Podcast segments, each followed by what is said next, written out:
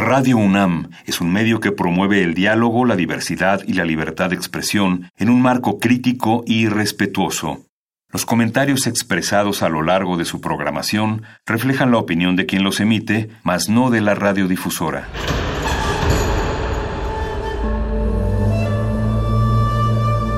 Un templo para la apreciación del ser mediante el sonido. mediante el sonido. Para nosotros. El sol sale durante la noche. Nuestros gritos llevan la mesura del silencio. Y el descontento está lleno de baile y risas. A todo, incluso a nosotros, nos resistimos. La universidad Ustedes y nosotros somos de Resistencia modulada. Todos resistimos. Ha sido la rebeldía indomable de mil. No nos va a detener. No va a haber paso atrás. Resistencia modulada.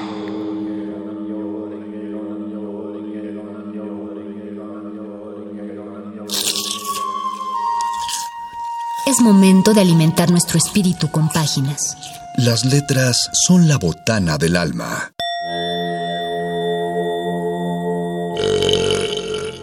Recuerda la máxima. Los libros son como los tacos. Aún los malos son buenos. Muerde lenguas.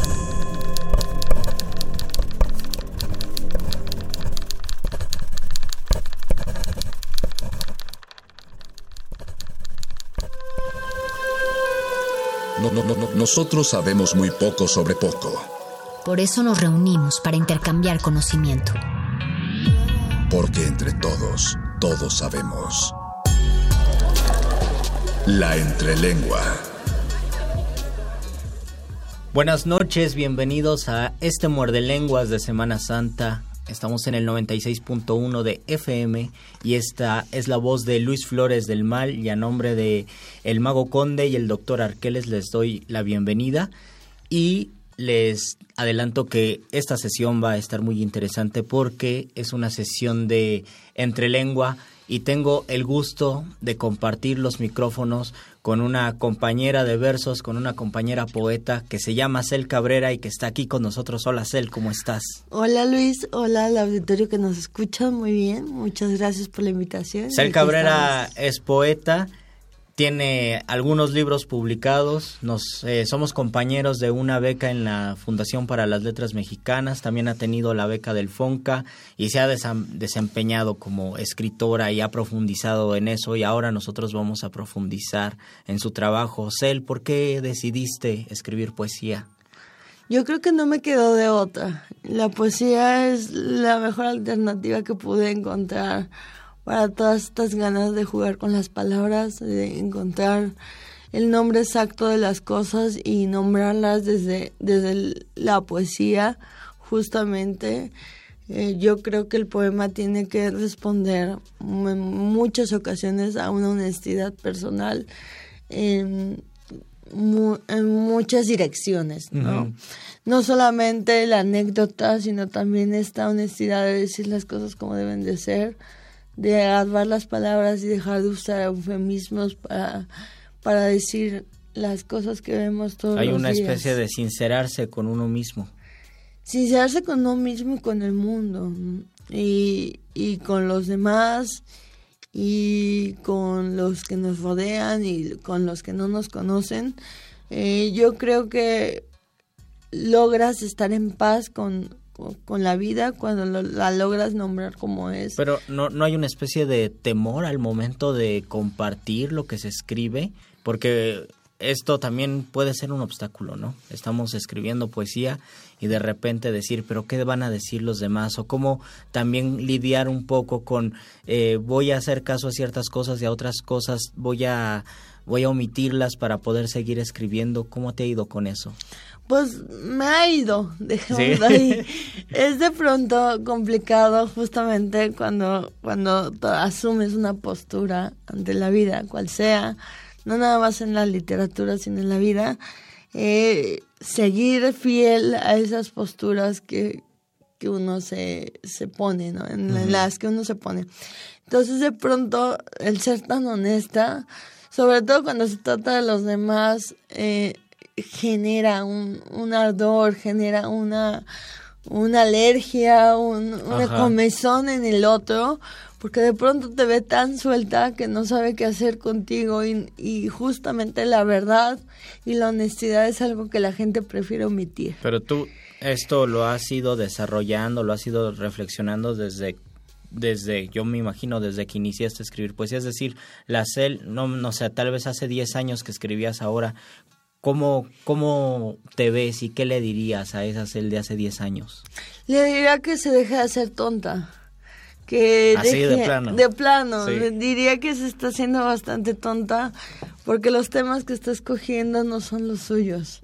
Y que parte de su frustración en, en sacar poemas es justamente esa ese artificio de temas grandes o temas en los que está súper lejos. Yo recuerdo en algún momento traer el proyecto de escribir cosas sobre Ana Frank y está súper encaprichada con esos poemas. Pero para empezar no conozco Ámsterdam. Sí. y no es que se necesite conocerlo, pero creo que de pronto tomar eh, temas que estaban tan lejos incluso de nuestra tradición, de nuestro imaginario colectivo, de nuestro, incluso geográficos, es un riesgo todavía más grande que decir la verdad. ¿Y en qué momento te diste cuenta de que por ahí no era el camino? Eh, me jalaron las orejas, Antonio del Toro. un saludo a nuestro maestro Antonio del Toro. Nuestro tutor, nuestro maestro, en alguna tutoría me dijo, sí, sí, Ana Frank, ¿no? Pero yo quiero ver a Cel esto por qué te toca, esto por qué te mueve y reflexionando y siendo honesta, como no lo había sido antes, me di cuenta que realmente solamente de artificio está eh, como a la manera de tesis que te, que te impone el FONCA de hacer un poemario temático. Lo preocupante del proyecto, llevarlo a cabo a como del lugar. Esa, justamente la idea del proyecto, de, de ver la poesía como un proyecto, creo que está perdiendo a las nuevas generaciones. Y, esto eh, el muerde escucha, los muerde escuchas deben saber que es un, es un tema muy importante que se toca en la poética de Antonio del Toro y es la poesía como una exploración que requiere un trabajo de campo, que requiere preguntarle al poema, que requiere profundizar en el poema más allá del proyecto y más allá del poema leído como una especie de novela, ¿no? Que un principio, un final, un desarrollo de un tema y ciertas eh, estrategias que están de forma superficial. ¿A ti te ha ayudado la, la, manera en que lo veía lo ve Antonio del Toro como una exploración que requiere un trabajo de campo, preguntarle, profundizar el en el poema? Yo creo que esa es la única manera que he encontrado de, de tener eh, un libro, de hacer poemas, de, de abordar la poesía. Claro que sí me ha ayudado, yo creo que es la única forma que he tenido. No, o sea, pienso que podría, podrían existir otras maneras, pero esa es la manera en que tú te sientes cómoda, que tú puedes desarrollar y sobre todo que tú puedes tal vez experimentar con tus propios límites. Y Giselle, por favor, eh, para este primer bloque, compártenos algo de tus libros y regresamos para que hablemos de tus libros. Les voy a compartir algo que es de mi reciente libro que se titula La lista que no se toca. Es el poema con el que abre este libro. Reconocer algo con la punta de la lengua, pronunciarlo. Decir esto tiene una forma distinta, otro ritmo, no se parece a las cosas que vemos. Inclinado a la izquierda, chueco, tembloroso, inestable, a veces descompuesto, a veces. No es un reloj inglés, pero es un reloj. Manecillas que a veces no logran dar la hora minutos con más segundos de los necesarios, un reloj que se tropieza con sus segundos, pero que se las ingenia para timbrar. Este es un metrónomo desfasado, con virajes, demora de músculos, tartajeos, anteojos, barras de metal, zapatos ortopédicos. Esto soy. Muerde, muerde, muerde. Muerde lenguas.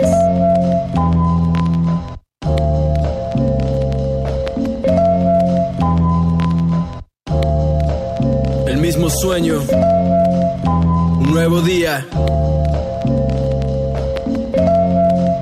¿Quién lo diría? Un nuevo día, un nuevo comienzo. Una sonrisa, la mirada fija el viento. Mis pies bailan con este son que es el recuerdo del más cojo, embeleciendo el sufrimiento.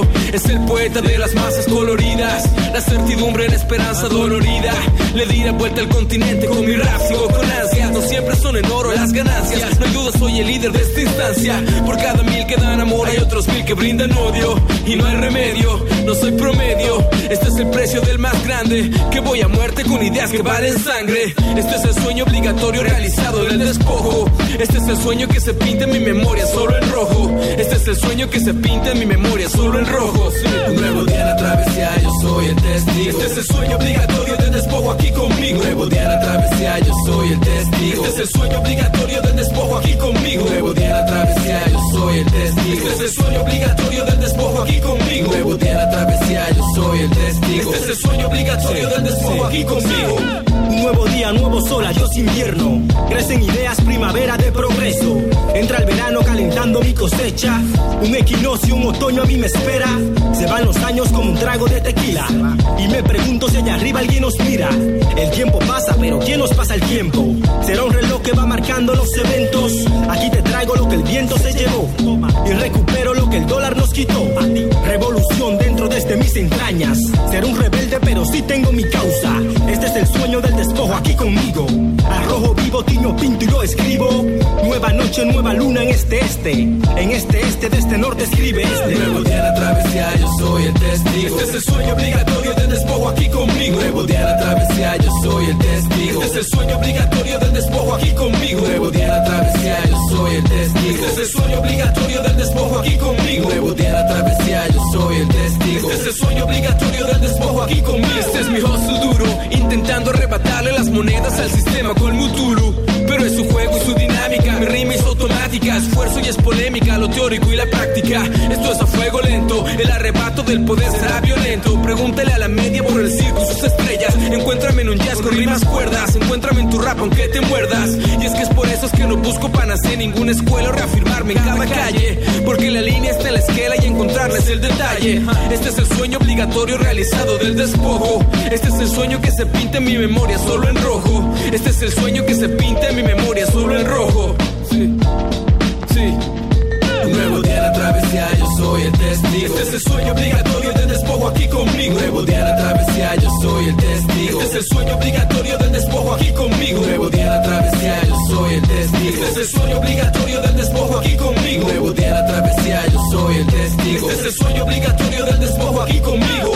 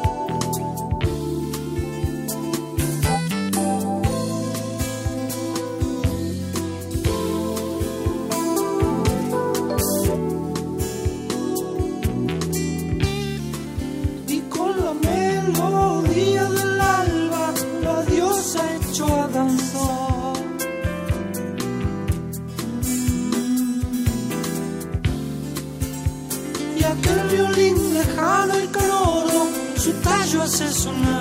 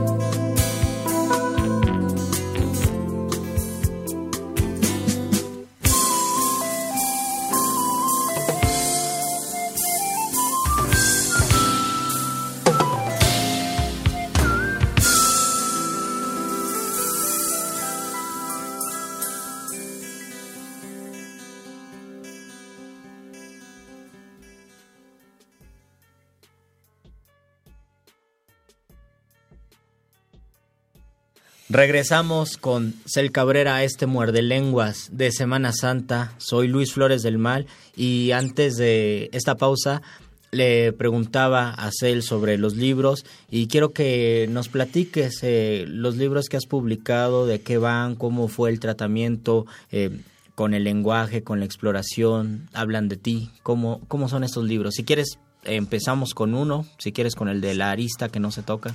Bueno, la arista que no se toca es el último libro, pero es curioso porque es un libro que viene haciéndose desde hace mucho, de poquito en poquito, de poema en poema, eh, de lo que hablábamos a- hace un momento, de no ver el poema como un proyecto, de no ver el, el poemario como un proyecto, sino como un conjunto de poemas que pueden o no guardar relación entre sí. Eso no importa. Eh, al final de cuentas son nuestras obsesiones las que nos hacen volver a ciertos temas, volver a ciertas palabras, de- volver a ciertos gestos en, en lo que escribimos, ¿no? De pronto he leído los dos poemas y digo, esto ya lo dije de Ajá. otra forma, pero en realidad es esta necesidad de seguir explorando eh, por este por este sentido. Yo trato en los dos libros, es muy curioso porque los lees, en apariencia no tiene nada que ver. Eh, un libro habla de mi familia, de las mujeres de mi casa. Ese libro, Una jacaranda en medio del patio. Justamente ese libro eh, que estamos viendo aquí, eh, bueno, ustedes no lo ven. Que estamos escuchando. Aquí. estamos escuchando. Aparentemente, entre la, una jacaranda en medio del patio y la lista que no se toca, eh, no hay nada en común más que yo, ¿no? Pero he encontrado, eh, a fuerza de estarlo leyendo, de estarlo presentando, como los vasos comunicantes, y creo que uno de ellos es justamente lo que hablaba al inicio, de nombrar las cosas, de, de sacar como la hebra oscura, el pasado puerco que todo el mundo Ajá. tiene, que todas las familias tienen, que todas las personas tenemos. Eh, justamente en la jacaranda como que lo que traté fue de revalorar el papel de ser mujer en estos días, que es algo muy, muy pertinente. Y justamente en la lista que no se toca es el papel de la parálisis cerebral como una, como una condición de vida, igual que la condición de ser mujer, ¿no? En, en cuanto a temática, primero te acercas al papel de ser mujer en contextos familiares, tal vez de, la- de las familias tradicionales mexicanas, y después en la arista que no se toca hablas de la parálisis cerebral. ¿Cuál fue como el paso para profundizar o para buscar otra otra parte de ti? en al momento de al momento de escribir y al momento de querer comunicar algo es decir por qué primero escoges la temática eh, de una jacaranda y después de la arista que no se toca Yo creo que es la escala, el umbral del dolor en, en la literatura, en la escritura. Yo creo que siempre elegimos lo que, iniciamos con lo que menos duele y vamos de menos a más. pero no por eso deja de ser crudo ¿no? De- no, no, no, o deja de tocar fibras Duele, duele, así te duele Claro. un, poquito o te duele un montón, ¿no? Eh, entonces, justamente empecé hablar de, de las mujeres de mi familia. Yo siempre había querido escribir algo sobre mi abuela. Entonces, en algún taller que estaba tomando por ahí con Luis Jorge Bone, eh, hablamos de poesía narrativa y creo que si yo tuviera que, que inscribirme en una corriente literaria, pues sería justamente el- la poesía narrativa, lo cual parece curioso. el poema que cuenta algo El poema que dice, el poema, eh, el poema que, que cuenta algo justamente que, que te presenta un personaje, pero a veces el personaje son las palabras para mí. Te puedo hablar de mil cosas, pero en realidad lo que estoy haciendo es jugando con las palabras. claro pero desde su sustrato narrativo ¿no? Claro, y tiene mucho sentido por mi formación. Yo he querido negar muchas veces eh, la cruz de mi parroquia. He querido eh, inscribirme en esto, en esta poesía del lenguaje, en estos juegos de palabras, pero lo, lo cierto es que no voy a poder, al menos no pronto, porque vengo de, de una formación de periodistas claro en donde hay que ser objetivo, pero también hay que contar algo, hay que denunciar algo, hay que hablar de algo. Entonces no puedo ver la poesía como otra cosa. ¿Y qué opinas sobre cierto conflicto, si es que existe, entre poetas del lenguaje, poetas narrativos? ¿Crees que sí sea, crees que sí existe una una guerra civil poética o cada quien tiene su exploración y cada quien debe aceptar lo que puede hacer? Yo creo que justamente sí existe, porque, porque no lo aceptamos. Es como el poeta lírico, no es que eso es cuento y el poeta narrativo, no, es que eso es puro canto, ¿no? Exacto, justamente no, no sabemos nuestro lugar en el mundo. Eh, creo, creo que cuando cada tipo de poeta entienda su lugar en el mundo, se puede sentir mejor cuando no gana un premio o cuando no le dan una beca, porque el jurado pues tiene otra manera de ver la poesía y está bien. O sea, ni es menos el poeta narrativo que te cuenta una historia, ni es menos el poeta al que no se le entiende nada, que es uh -huh. el poeta. Y además uno no, uno no va a saber en qué momento se puede convertir en el otro poeta. Claro, yo creo que el día que, que se puedan juntar las dos cosas es cuando se logra un poeta clásico, un poeta necesario, un poeta consagrado. Me molesta un poco esa palabra, pero es la que es. Es necesario decirlo. Oye, y es necesario escuchar también otro poema, ya sea de qué libro nos vas a compartir. Pues hablando un poco de la parte narrativa, en la lista hay poemas narrativos. Yo creo que no me puedo despegar de eso, pero te quiero compartir un poema. De una jacaranda en medio de del patio. De una jacaranda en medio del patio. Mi madre teje una bufanda. Mi madre teje una bufanda para mí todos los inviernos. Y mi colección de estas prendas rebasa más de una docena. Dice que aprendí a tejer para protegerme del frío, de las corrientes de aire helado que arremeten todos los años en esta ciudad tan lejos de ella. En esta misma ciudad los días pasan entre la oficina y el tráfico, arrastrando a veces tristeza, a veces miedo, vértigo, pero me sostengo de mi bufanda, meto la nariz en ella para cobijarme en medio del remolino, de la prisa, de vivir lejos. Todos los inviernos mamá busca entre las bolas de estambre un color nuevo y crispante, una puntada diferente a la del año pasado. Busca una forma distinta de creerme, de hacerme que su amor me caliente el pecho. Y yo llevo sus bufandas a todos lados. Aprendo a combinarlas sin importar la ocasión, el amor es algo que no pasa de moda. Muerde lenguas. Muerde lenguas. Muerde lenguas.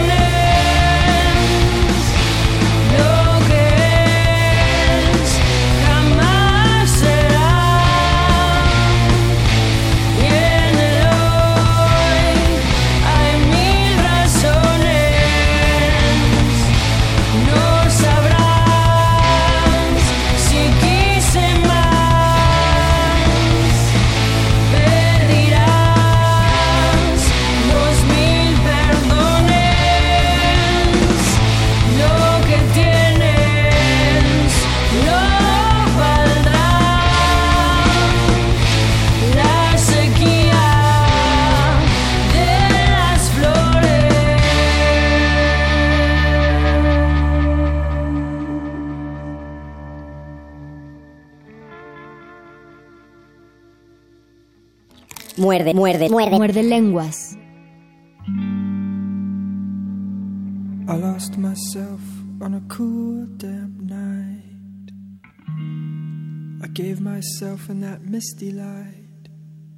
Was hypnotized by a strange delight under a lilac tree. I made wine from the lilac tree. Put my heart in its recipe. Makes me see what I want to see and be what I want to be. When I think more than I want to think, or do things I never should do, I drink much more than I ought to drink because it brings me back you.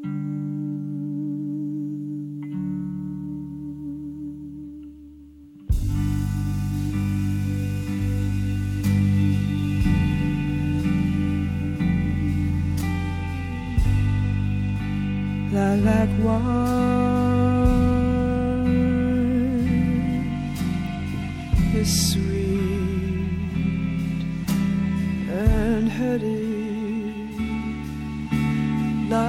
love.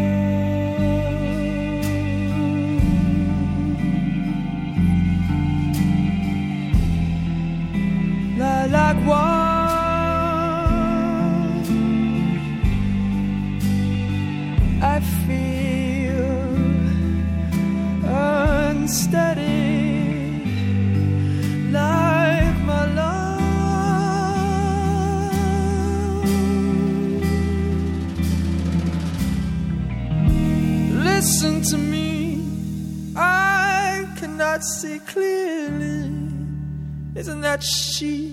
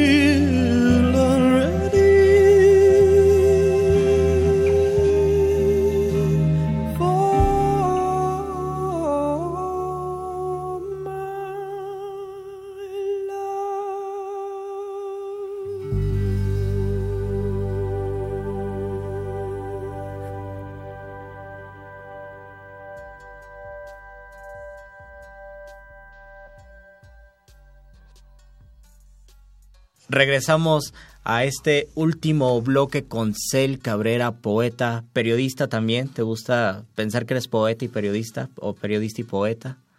Me gusta pensar que soy las dos. No ejerzo como me gustaría el periodismo, pero aprendí como a combinar estas dos, estos dos hilos y tejerlos. Al principio, vuelvo a decirte, me, me, me conflictuaba, ¿no? Veía los, tenía de compañeros de, de, de tutoría gente de letras que de pronto se sabían términos súper raros que la cesura, la sinalefa, bueno, eso Las es- cuestiones académicas. ¿no? la, las figuras retóricas Ajá. las tenían aquí, ¿no? Y yo de pronto, pues, no sabía más que escribir y Y leer además hay, bien. sí- hay cierto estigma con el periodista escritor que obviamente es puro prejuicio porque hay grandes escritores que han sido grandes periodistas. Pero sí hay cierta, de repente, distancia. Si no tienes la formación en letras, entonces eh, la escritura no está tan profundizada o no, no has aprendido muchas cosas. ¿Tú lo has visto así? En inicio sí. Eh, recién entré a la fundación me pasó. mm, ve- veía alrededor, los escuchaba y me quedaba con cara de no tengo idea qué hago aquí. Pero pues, también tenía 26 años. Entonces no me justifico, pero Ujú. sí entré a la fundación un poco chiquita. Y de pronto veía a los compañeros y me hacía sentir un albañil. O sea, ellos me hacían sentir como que estaba mal ser un albañil. A mí me gustaba. Esta, fue- eh, al final de cuentas, esa jerarquización, ¿no? Esta manera en que se plantea el poder en términos de la comunidad de escritores.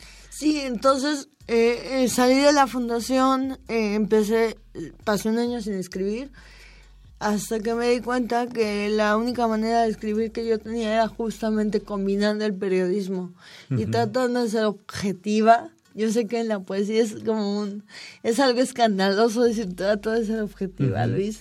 Y, y y además hay, hay algo muy importante que es desde la subjetividad conectar con las otras personas. Leíste un poema de, de una bufanda, de una experiencia, pero, pero a partir de allí yo sé que muchas personas empatan con esa idea y todos tenemos... eh, no, no tal vez una bufanda, pero una prenda que también nos llama la atención por, por un trasfondo que tú sabes plantear. Es decir, la, la subjetividad sirve también para decir que tenemos algo en común, ¿no crees? Justamente, y aceptándolo, aceptando la voz que tienes. A mí me- molestaba escuchar mi voz y ahora me la paso mandándole audio a todo el mundo. Entonces, a partir de que aceptas justo la, la voz, tanto en la escritura como en la vida, y tu aspecto, creo que te puedes liberar y te puedes sentir más libre en el papel y el tan, tan nombrado bloqueo deja de existir. Uno se siente libre al uno final se siente libre, es como de pronto el bloqueo, así lo veo yo, o así me ha pasado, me bloqueaba mucho antes porque decía, no, esto no, esto tampoco. O sea, antes de llegar al papel ya tenía siete censuras que yo me había impuesto. Ujú. ¿Por qué voy a escribir de esto? No, esto no. Entonces llegaba al papel y, y no hacía nada más que verlo y acabar scrolleando en Facebook porque todas las ideas que se me ocurrían eran tonterías desde mi punto de vista. Uno de repente se vuelve un juez demasiado severo. ¿no? Sí. Porque y- nos enseñaron a ser jueces muy severos, que, bueno, no sé qué pienses, pero al momento de escribir eso impide la escritura. Eso impide, yo me tuve que soltar el cabello con los dos libros. Claro, fueron como apoyos, porque siempre que acabas un poema es muy, es muy vanidoso pensar que ya está acabado. Entonces, de pronto llegar y pues enseñárselo al compañero y decir, ¿qué le harías, no? O A la compañera, ¿cómo, cómo le entro, no? Pero ya hay algo sobre qué trabajar. Pero justo llegar justo a ese algo de, de donde partir era lo que a mí me costaba trabajo. ¿Y qué es lo que te deja el primer poemario, el de una jacaranda en medio del patio? ¿Cuál es tu experiencia? ¿Cómo hay una cel antes y después? Y también con eh, la arista que no se toca. Con la jacaranda en del patio me ha pasado que me reconozco cada vez más fuerte en las cosas que no me gustan de mi familia o de esta imposición social de ser mujer. Más que nada es como un acto de rebeldía. De hecho, mis tías no me hablan. A, ra- a raíz de... A raíz de la publicación ¡Ay, de este libro, fuerte! mis tías no me hablan. Y bueno, eso ya Saludos es... a tus tías. si Saludos están a mis tías este que odian mi libro y me odian a mí por haberlo escrito. Pero es justamente darme cuenta que yo no quiero repetir esos patrones eh, heredados, ¿no? Y con la arista que no se toca, que ya venía coqueteando mucho con esa idea de ser honesta, de salir del closet, ¿no? Este, de, de liberarme y decir, a ver, llevo años escribiendo poesía Eh, soy una mujer que, independiente, pero también soy una mujer con una condición llamada parálisis cerebral y no pasa nada. Claro. No me tienes que tratar con condescendencia porque no lo has hecho antes de que yo lo dijera, entonces no cambia nada. Pero el simple hecho de pronunciarlo también libera. Por eso es la arista que no se toca. Justamente, por eso es la lista que no se toca, porque yo viví años sin hablar de eso. Y en este momento, cuando te sueltas a escribir, si sale o te cuesta trabajo al momento de escribir. Me- es un año que es un poemario que me costó más de un año. Eh, yo creo que como cinco. Eh, Tú- no por todo el proceso de aceptación. Por todo el proceso de- se abandonaba, se dejaba. Cuando me dieron la beca del Fonca, yo ya tenía un promedio de 20 textos maquetados. O sea, ahí como garabateados, pero sí eran, pero no eran, pero parecía que iban a otro lado. Entonces, justamente la presión que te mete el Fonca me ayudó, es curioso, no, no es a queja. terminar. a terminarlo y pues a rasgar lo que tenía que rasgar, a cortar lo que tenía que cortar, a curar lo que lo que no creo que esto sea catártico porque soy también enemiga de ver la poesía como algo catártico, pero sí la poesía para mí es un acto de reconocimiento. Claro. O sea, no para tenerlo, sino in- como De conocerse uno mismo, claro. Sí, entonces- Profundizar en entonces, nosotros. Justamente este libro fue reconocer algo en mí, decirlo, usar lo que mejor puedo usar, que son las palabras. Y tal vez alguien se deba reconocer, porque todos tenemos aristas que no queremos tocar. Y nos invitas también, Cel, a, a querer tocar estas aristas. Por último, ¿dónde conseguimos los libros? Y tal vez despedirnos con un poema después de que nos digas cómo conseguimos los libros y... Antes de eso, pues agradecerles a todos ustedes por haber sintonizado este muerde lenguas grabado a nombre de El Mago Conde y del doctor Arqueles. Los saluda Luis Flores del Mal. Y ahora sí, Cel, por favor. Bueno, los libros se consiguen en la jacaranda en medio del patio, se consiguen en la tienda virtual de Abismos Editorial que amablemente abrió sus puertas para la distribución de este libro, ya que por ser de una secretaría, pues no, no se distribuyen. Y la lista que no se toca se distribuye conmigo porque me pasó justamente lo mismo, es de una secretaría y pues aquí no llegan a las librerías. Busquen entonces las redes sociales de Cel. ¿Cómo te encontramos en Como? Cel Cabrera en todos Cel lados. Cabrera con Z. Sí. Algo pequeño para despedirnos. Algo pequeño. Busco las palabras de lo que soy, el crujir de mis huesos después de cruzar una calle. Este dolor primigenio que no se borra con analgésicos. Este cuerpo camina a un compás distinto. Se inclina, una curva que amenaza con romperse. El cuerpo que nació tarde, un cuerpo adolorido de mirar.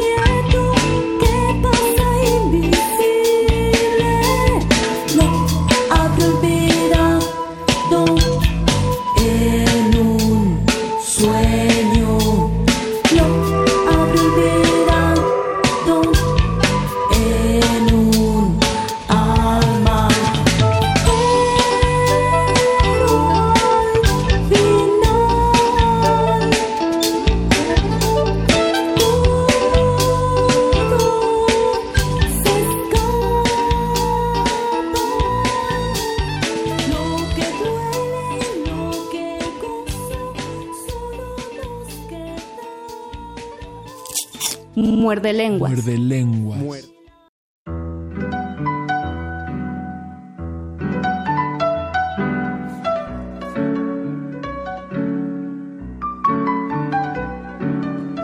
La vida es un viaje, no una estación. Saca tu memoria de esa prisión. Sé que hay bonitos recuerdos, pero no es de acuerdos. Tienes recuerdos por obsesión. El tiempo aquí es como el pantalón de un niñito. Bien cortico y repleto de caca. Empaca tus sentimientos y llévalos en un bolsito hasta que el tiempo te diga dónde se sacan. La vida es un viaje, no una estación. Saca tu memoria de esa prisión. Tu vida es una película que ahorita es que comienza. Así que luces, cámara y acción. Hey, hace rato que no nos veíamos. Mucho ha pasado desde aquella velada. Sin embargo, te esperaba, aunque sin ansia, porque sé que en las nostalgias llegas y no dices nada. Te metes en mi cama, en mi cerebro indagas hasta que no puedo ya ignorarte, haga lo que haga. Ha pasado mucho tiempo. Señora inspiración, musa dueña de mis buenos sentimientos. La invito a tomarse uno, fumarse un cigarrillo como niños que juegan a ser maduros y como un conjuro. Limpiar la rabia de mi pecho con palabras que al rimarlas me hacen sentir satisfecho.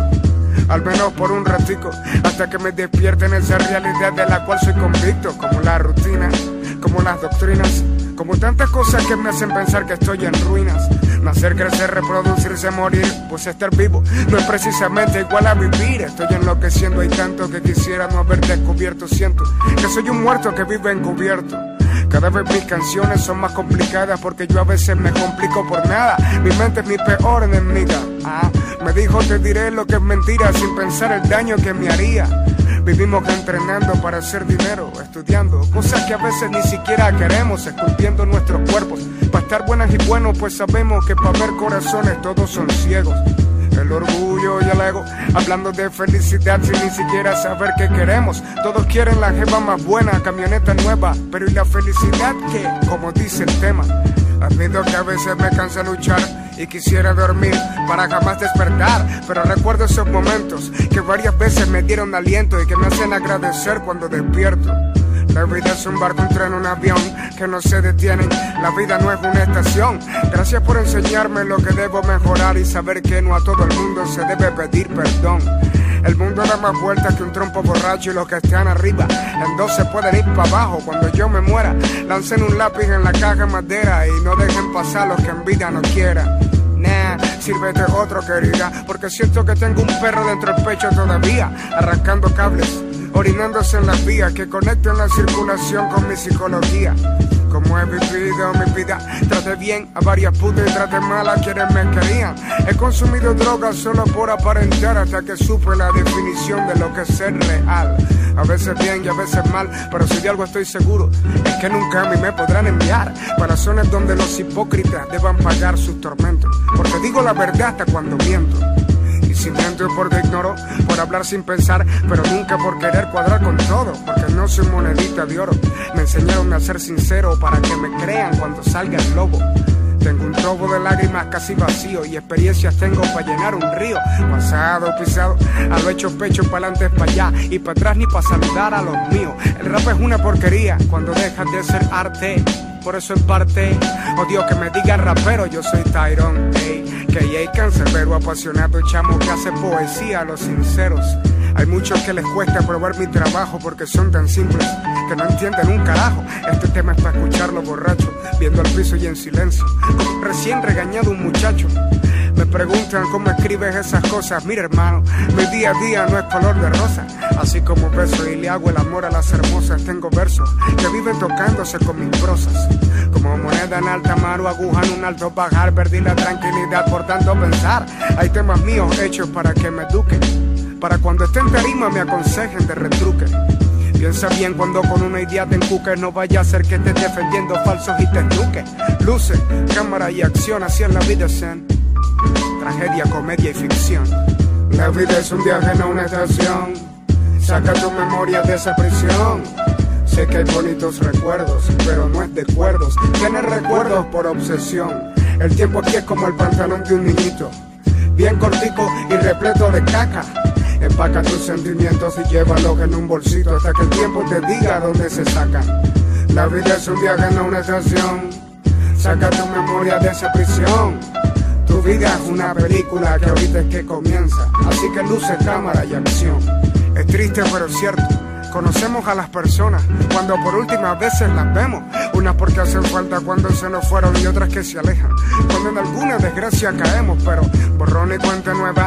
La vida es una sola y siempre saldrá el sol después que llueva. Lástima que hay cosas que de la mente no salen y que te obligan a no ver igual a los que creías que valen. Pero dale, que nadie va a esperar por ti. El mundo no se va a parar porque tú te sientas así. A veces caminamos como si dos manos por los lados de la cara taparan lo que tienes al lado. Quién sabe y alguien nos ve igual como aquí vemos hormiguitas que se están riendo al ver lo mal que actuamos. Hermano, la tierra es un grano o quizás medio grano de algún desierto en donde habitamos. Reímos y lloramos, caemos, nos levantamos, disfrutamos lo bueno, aprendemos de lo malo. Los obstáculos son una piñata que hay que darle palo, aunque tengamos los ojitos requete vendados. Y yo te entiendo porque también lo he vivido. El mundo está lleno de gente que camina sin sentido. Se te hace duro pensar que existe otro ser vivo que valga la pena entregarle tus latidos. Ya sea para procrear o hacer amigos. Pero si a ver vamos, nos vamos tal cual como nacimos, solitarios sin joyas ni vestidos, a veces enfermos sin poder recordar lo vivido. Mientras me escuchas hay gente haciendo labor, gente haciendo guerra, gente agonizando a lo mejor, gente haciéndose preguntas y dándose golpes de pecho por gente que simplemente no le duele lo que ha hecho. Imparable solo el tiempo como el agua derramada, como cicatriz de una puñalada. Los finales son un bingo, pero deja de pensar que el destino es como en los cuentos de hadas. Trata de salvar lo que valga la pena y bota lo que ya no sirva bótalo, aunque te duela. Preocúpate por ti y disfruta plenamente mientras puedas, porque lo único seguro es que te mueras. La vida es un viaje, no una estación. Saca tu memoria de esa prisión. Sé que hay bonitos recuerdos, pero no es de acuerdos. Tienes recuerdos por obsesión. El tiempo aquí es como el pantalón de un niñito. Bien cortico y repleto de caca. Empaca tus sentimientos y llévalos en un bolsito hasta que el tiempo te diga dónde se sacan. La vida es un viaje, no una estación. Saca tu memoria de esa prisión. Tu vida es una película que ahorita es que comienza. Así que luce, cámara y acción.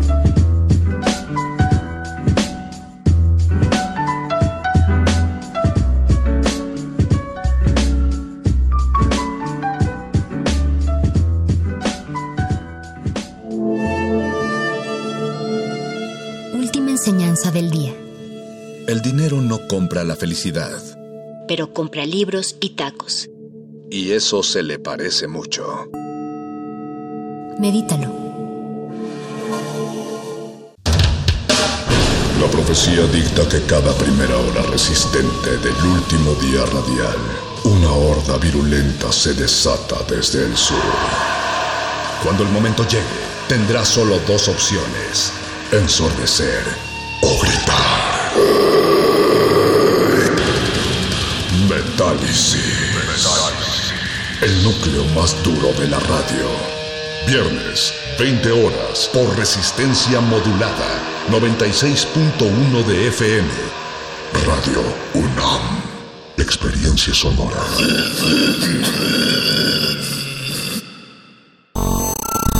Todos resistimos. La rebeldía indomable de miles. No nos va a detener. No va a haber paso atrás. Resistencia modulada.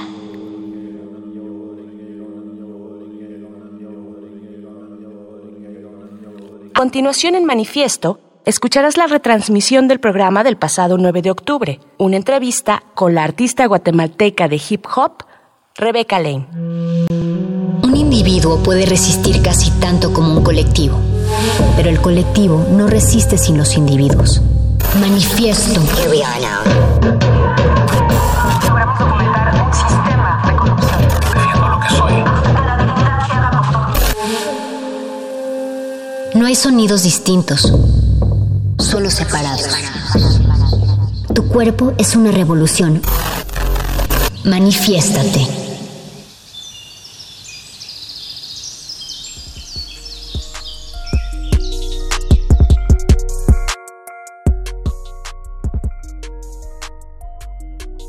Bienvenidos, bienvenidas una vez más. Vamos a escribir una línea en nuestro manifiesto, manifieste. Manifiéstense ustedes en nuestras redes sociales, arroba remodulada en Twitter, Resistencia Modulada en Facebook. Estamos en esta cabina, es un programa grabado, queremos decirles eso. Estamos Mónica Sorrosa, ¿cómo estás, Moni? Eh, hola, Veré, pues muy contenta, nerviosa, intentando no fanear tanto porque ya llegó nuestra invitada y quisiera ya dar la sorpresa. ¿Qué te parece si lanzamos una primera canción en este manifiesto? Vamos a dar pistas, ¿no? Ok. La primera pista es que mm, es una mujer. Es una mujer, es feminista, hip hopera. Estudió sociología. Poeta. Pero no en la UNAM. No es mexicana. ¿Qué te parece si ponemos la canción? Regresamos y la presentamos con bombo y platillo como debe de ser. Vamos a escuchar esto. Manifiesta. Ajá. Esta es una retransmisión. Manifiesto. Sé que muchos verán esta batalla por el morbo de ver a la princesa Fiona convertirse en ogro, de ver a un hobbit enfrentándose a un orco.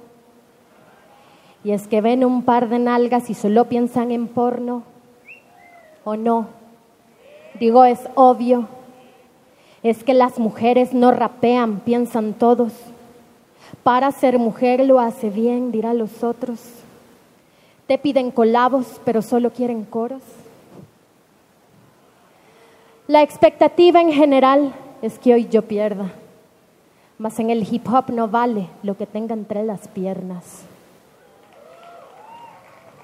Soy reina del caos y guerrera de las letras. Soy la portadora de poesía que envenena. Yo no vine a hacer los coros, no vine a tener decoro con mi cuerpo, no decoro. A tu evento no me acomodo, yo me abro el camino con los codos. Si no te gusta ni modo, aquí lucho como en todo.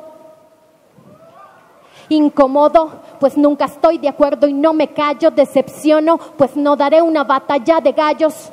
No alimentaré el morbo de los comentarios de los machos fachos que creen que no sé lo que hago. Batallar no es una necesidad, solo se ha encargado de cambiar lo que una vez fue una cultura. Tiempo atrás se trataba de practicar y no el espectáculo de llenarse la boca de basura. Ahora, cualquier borracho con el ego bajo tiene la valentía de compararse a Bukowski. Manifiesto. Esta es una retransmisión.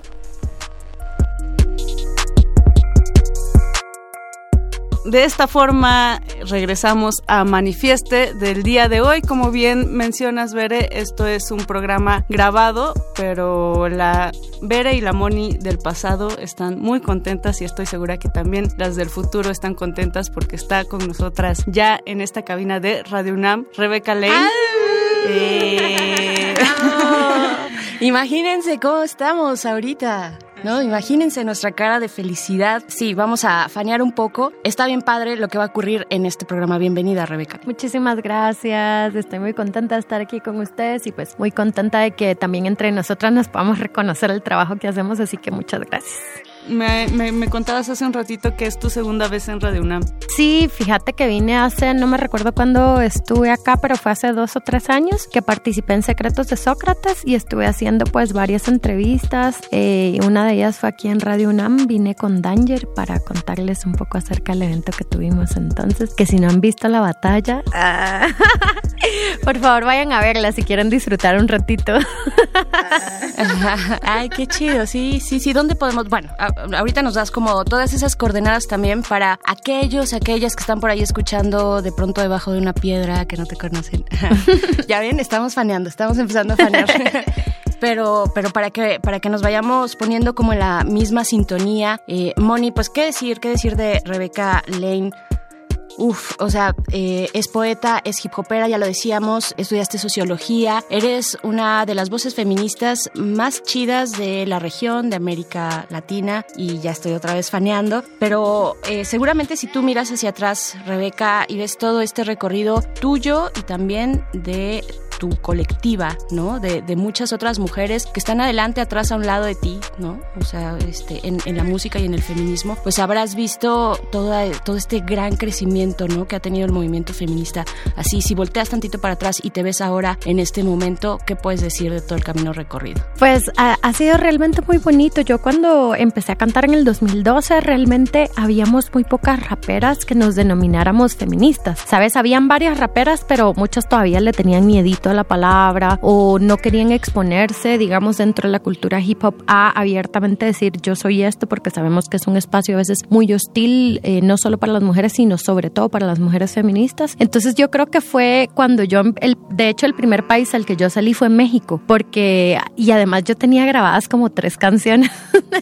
Y yo no, de verdad no había grabado mucho, pero era de las pocas que en una canción había puesto yo soy feminista, ¿verdad? Y yo creo que eh, en ese momento, en el 2012, fue muy importante porque también hubo muchas voces en muchos lugares que a través del rap empezaron a decir nosotras somos feministas, estas son nuestras luchas y creo que estábamos hablando por un momento y fue como un boom, diría yo, de un movimiento feminista urbano en, en América Latina, ¿no? Porque realmente han habido movimientos de mujeres campesinas, movimientos de mujeres del área rural que han estado activas durante todo este tiempo. Sin embargo, eh, hay que decir que las mujeres urbanas hemos tenido acceso a una visibilidad mucho más, sobre todo gracias a las redes sociales, ¿no? Que hemos podido darle más visibilidad en, en estos, en las radios, en el YouTube en la música, eh, a nuestras demandas, ¿no? Entonces yo creo que el 2012 fue un año en el que se empezó a ver muchas expresiones del feminismo en muchos lugares, en la escultura. Yo el primer eh, festival que vine fue el, el Lesbianarte, que era un, un, festival que traía artistas de Centroamérica, México, cosa que también es muy novedosa, ¿no? Porque usualmente siempre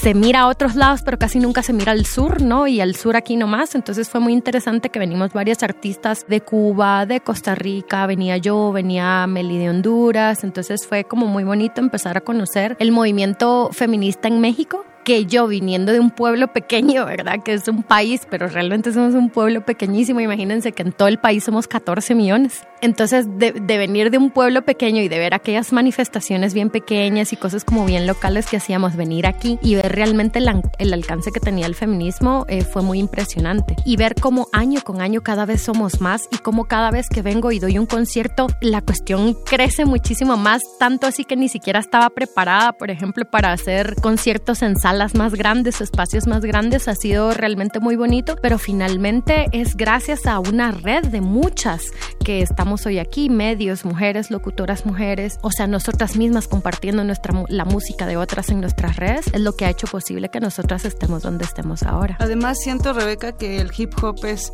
ha sido una estética y un movimiento que ha agrupado mucho este, pues sí, esta ola feminista, si la podemos llamar así como una, una ola que ahora no, no solo integra a gente de la academia o a gente de ciertos espacios, siento que es algo que se está generalizando, ha encausado estas luchas, diferentes luchas, ha también perdido el hip hop esta parte de solamente es un hip hop hablando de ciertos temas, de gangsta, de violencia, de machines, ¿no? de mujeres en bikini y de repente el hip hop se vuelve un, un bastión para el movimiento feminista en donde tú has expresado que es comunicación eh, sensible más que intelectual, ¿cierto? Entonces, ¿cómo es el hip hop para ti? ¿Cómo lo vives? ¿Como comunicación sensible? ¿Como comunicación intelectual? ¿Como una conjunción? Pues para mí es importante, digamos, hacerlo desde el lado de la sensibilidad, porque yo creo que mm, estamos en un nivel donde intelectualizamos todo, ¿verdad? Incluso en estos momentos, que es algo que no pasaba hace algunos años, tú puedes no hablar con una persona que tenés frente a ti porque su postura teórica es diferente a la tuya. Y a mí eso me parece como muy preocupante porque estamos perdiendo una dimensión humana de comunicación, de empatía, de entendimiento dentro de los feminismos muy fuertes. O sea, estamos en, en, ciertos momentos donde hay una línea divisoria. O estás en pro, o estás en contra, o estás conmigo, o estás contra mí. Entonces, para mí sí que es muy importante que, que desde la música y desde el arte siempre apelem- apelemos a la emocionalidad, que apelemos a, a comunicar sentimientos,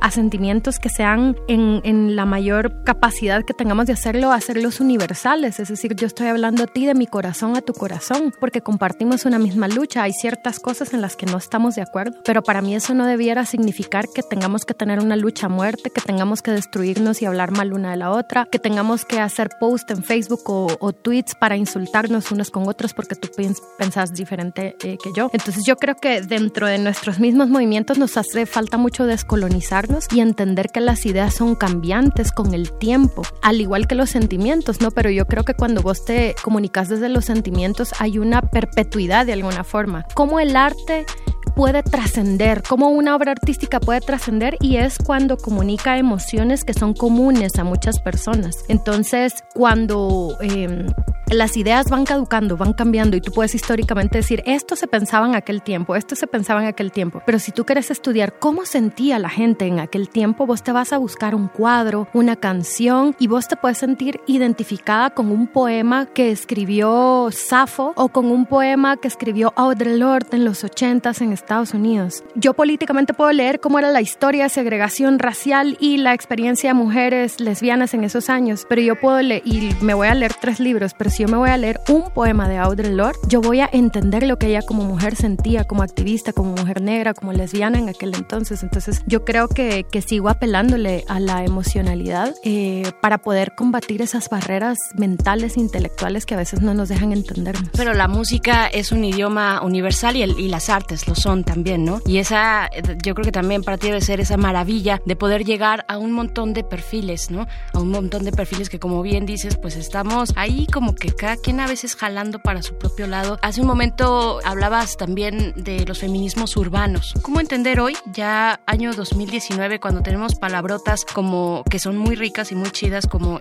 interseccionalidad, por ejemplo, ¿no? ¿Qué decir de eso? ¿Cuál es ese feminismo que a ti te llama más la atención, el que estás practicando? ¿Qué es lo que interesa? ¿Cuáles son, digamos, los perfiles que te están llamando la atención y que dices, a ver, aquí hay algo muy importante de lo que hablar, ¿no? Para mí, eh, digamos, mis grandes maestras, no porque ellas se sienten a enseñarme, sino porque yo las observo y trato de aprender todo lo que pueda de ellas, son las feministas comunitarias, son las mujeres defensoras del territorio. Muchas de ellas a veces ni siquiera se identifican como feministas, ¿sabes? Y a mí, para mí eso es muy interesante y es muy importante, por ejemplo, reconocer y entender el trabajo, por ejemplo, de las comadronas, no sé cómo le llaman aquí a las parteras. Parteras. Que vienen con información eh, comunitaria de tantos y tantos años, con esa sabiduría y esa cosmovisión maya que dan vida a las comunidades. Sin embargo, ellas probablemente no se identifiquen con el feminismo, pero hacen una labor tan importante en las comunidades de mediación en casos de violencia, de apoyo a las mujeres en situación de violencia. Entonces yo creo que hay mucho, para mí es, es muy importante aprender de las mujeres que, que todo el mundo considera ignorantes, ¿sabes? Porque a mí me parece que en esas sabidurías populares que hay, hay mucha más riqueza que en la intelectualidad, porque yo vengo de un mundo académico, vengo de, de una trayectoria académica donde lo que se fija o lo que te daba valor eran tus títulos, tus publicaciones y lastimosamente en ese mundo de la academia las mujeres a lo más que podíamos aspirar era a ser asistentes de investigación, si eras soltera y si eras guapa.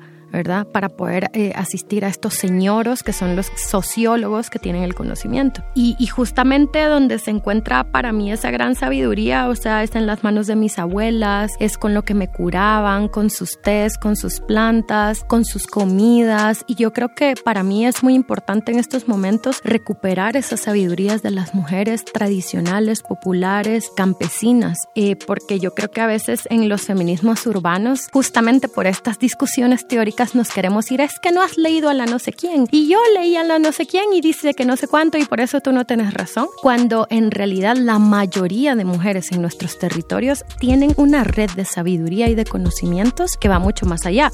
Y para mí ese es el feminismo que yo, al que yo quiero orientarme. Ellas son las mujeres a las que yo quiero escuchar. ¿Por qué? Porque si yo quiero hacer música, yo quiero comunicarme y yo quiero transformar esta sociedad, yo no le puedo hablar al 2% de mujeres universitarias que hay en mi país. O sea, yo quiero hablar con todas. Yo quiero hablar con la señora que vende tacos en la esquina. Yo quiero hablar con la señora que es trabajadora del hogar. Yo quiero hablar con la señora que es trabajadora sexual. O sea, yo quiero hablar con todas las mujeres. No quiero que este conocimiento intelectual me impida entender las experiencias y las vidas de otras mujeres. Esta forma de, de vivir el feminismo que tiene mucha relación con los afectos, con los cuidados, con los saberes populares, Rebeca, me, me pregunto yo, ¿Es posible en una dinámica citadina como la que estamos inmersos, muchos, muchas de nosotras, en donde el tiempo es fugaz, en donde la competencia es descarnada, en donde las relaciones sociales son muy efímeras. Me gustaría seguir platicando de eso, pero primero vamos a escuchar un poco de música. ¿Qué les parece, chicas?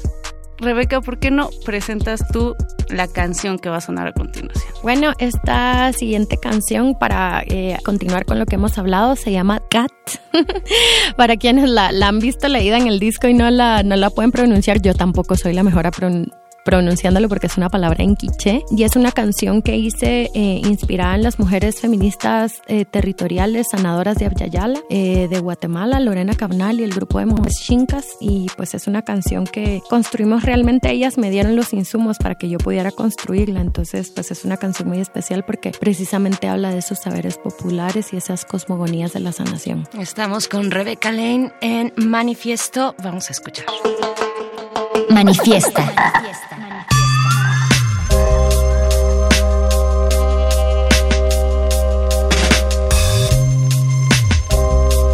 Creo que ser mujer eh, feminista comunitaria es una transgresión.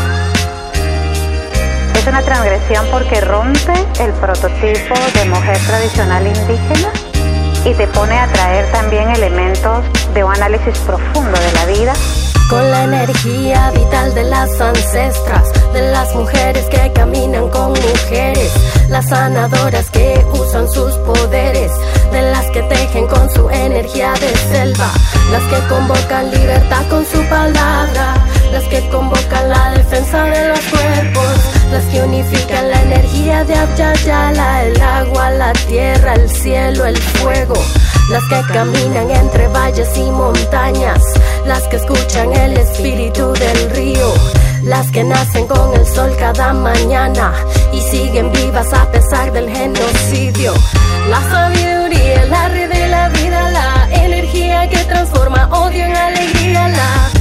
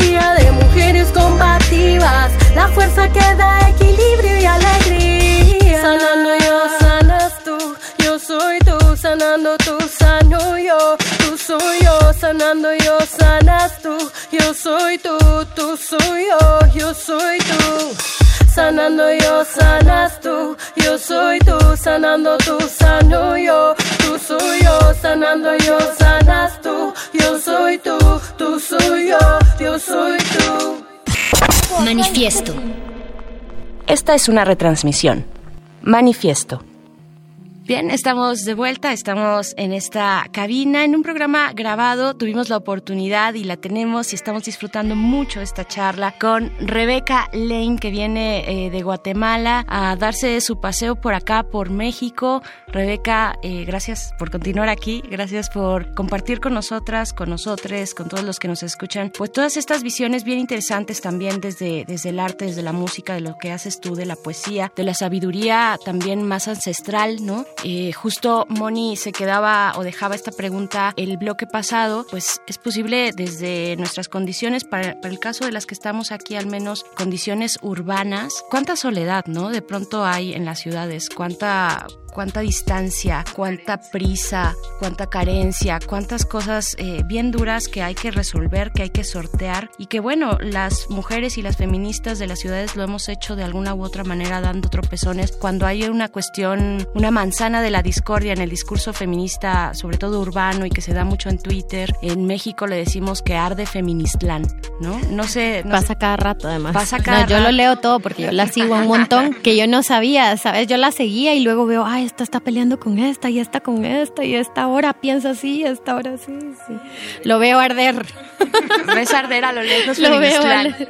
Eh, Feministlán, pero no solo, digo, por decirle de alguna manera eh, muy chistosa, pero también, también América Latina, ¿no? De pronto entre reformistas, entre abolicionistas, que todavía hay más, más formas de expresar el feminismo. Pero hablando de las ciudades, ¿qué has encontrado tú? ¿Has encontrado cómo se tejen esos lazos cuando hablamos de feminismos urbanos, cuando hablamos de morras, de chicas que están haciendo hip hop o que están haciendo un montón de expresiones artísticas y que son de estos centros urbanos? ¿Cómo, ¿Cuál es ese puente que has visto en el feminismo, ese vehículo de qué? Para mí una cosa como muy importante es crear redes de afecto y redes de cuidado. Yo creo que eso, porque finalmente, digamos, o sea, nos tenemos que situar en nuestra realidad. Nuestra realidad concreta es que somos urbanas, es que vivimos con el teléfono pegado a la mano, que eh, precisamos de ciertas cosas que tiene la ciudad y yo creo que tenemos que saber utilizarlas, digamos. Entonces, yo creo que a nosotros, por ejemplo, ahora en Guatemala las redes nos están sirviendo mucho para crear redes de cuidado. Tenemos, por ejemplo, un grupo vecinal que se está activando en casos de emergencia. Entonces viene una chica, miren, eh, me voy en Uber, eh, tengo miedo, les voy a mandar mi recorrido, por favor, alguien que lo esté vigilando. Somos 60, 70 en un chat y todas las que podemos estar pendientes, estamos pendientes. Ahora, hace unos días, lamentablemente desapareció una compañera en nuestro propio barrio. Las chicas a través de los chats y los distintos grupos empezaron a organizar para imprimir fotos, para ir a poner la alerta. Eh, eh, la compañera apareció el día de ayer, no sabemos todavía en qué estado se encuentra emocional y físicamente.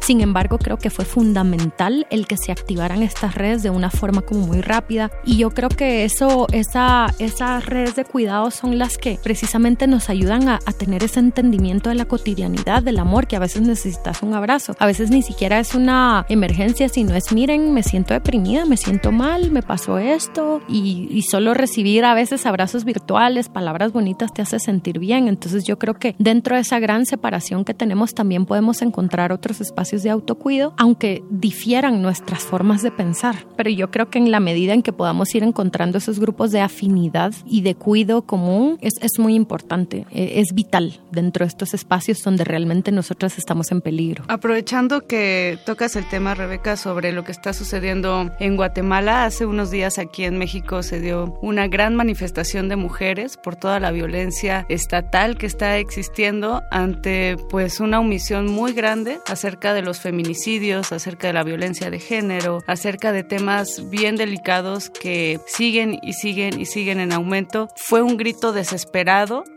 de ya basta. Eh, me gustaría que tú nos contaras qué está sucediendo en Guatemala, porque también el clima político es muy tenso, es delicado. eh, acaban de cambiar de presidente. Entra en enero. ¿no? Sí, entra en enero. Tan, tan, tan. Sí, les queda bueno, pero ¿de dónde vienen, no? También.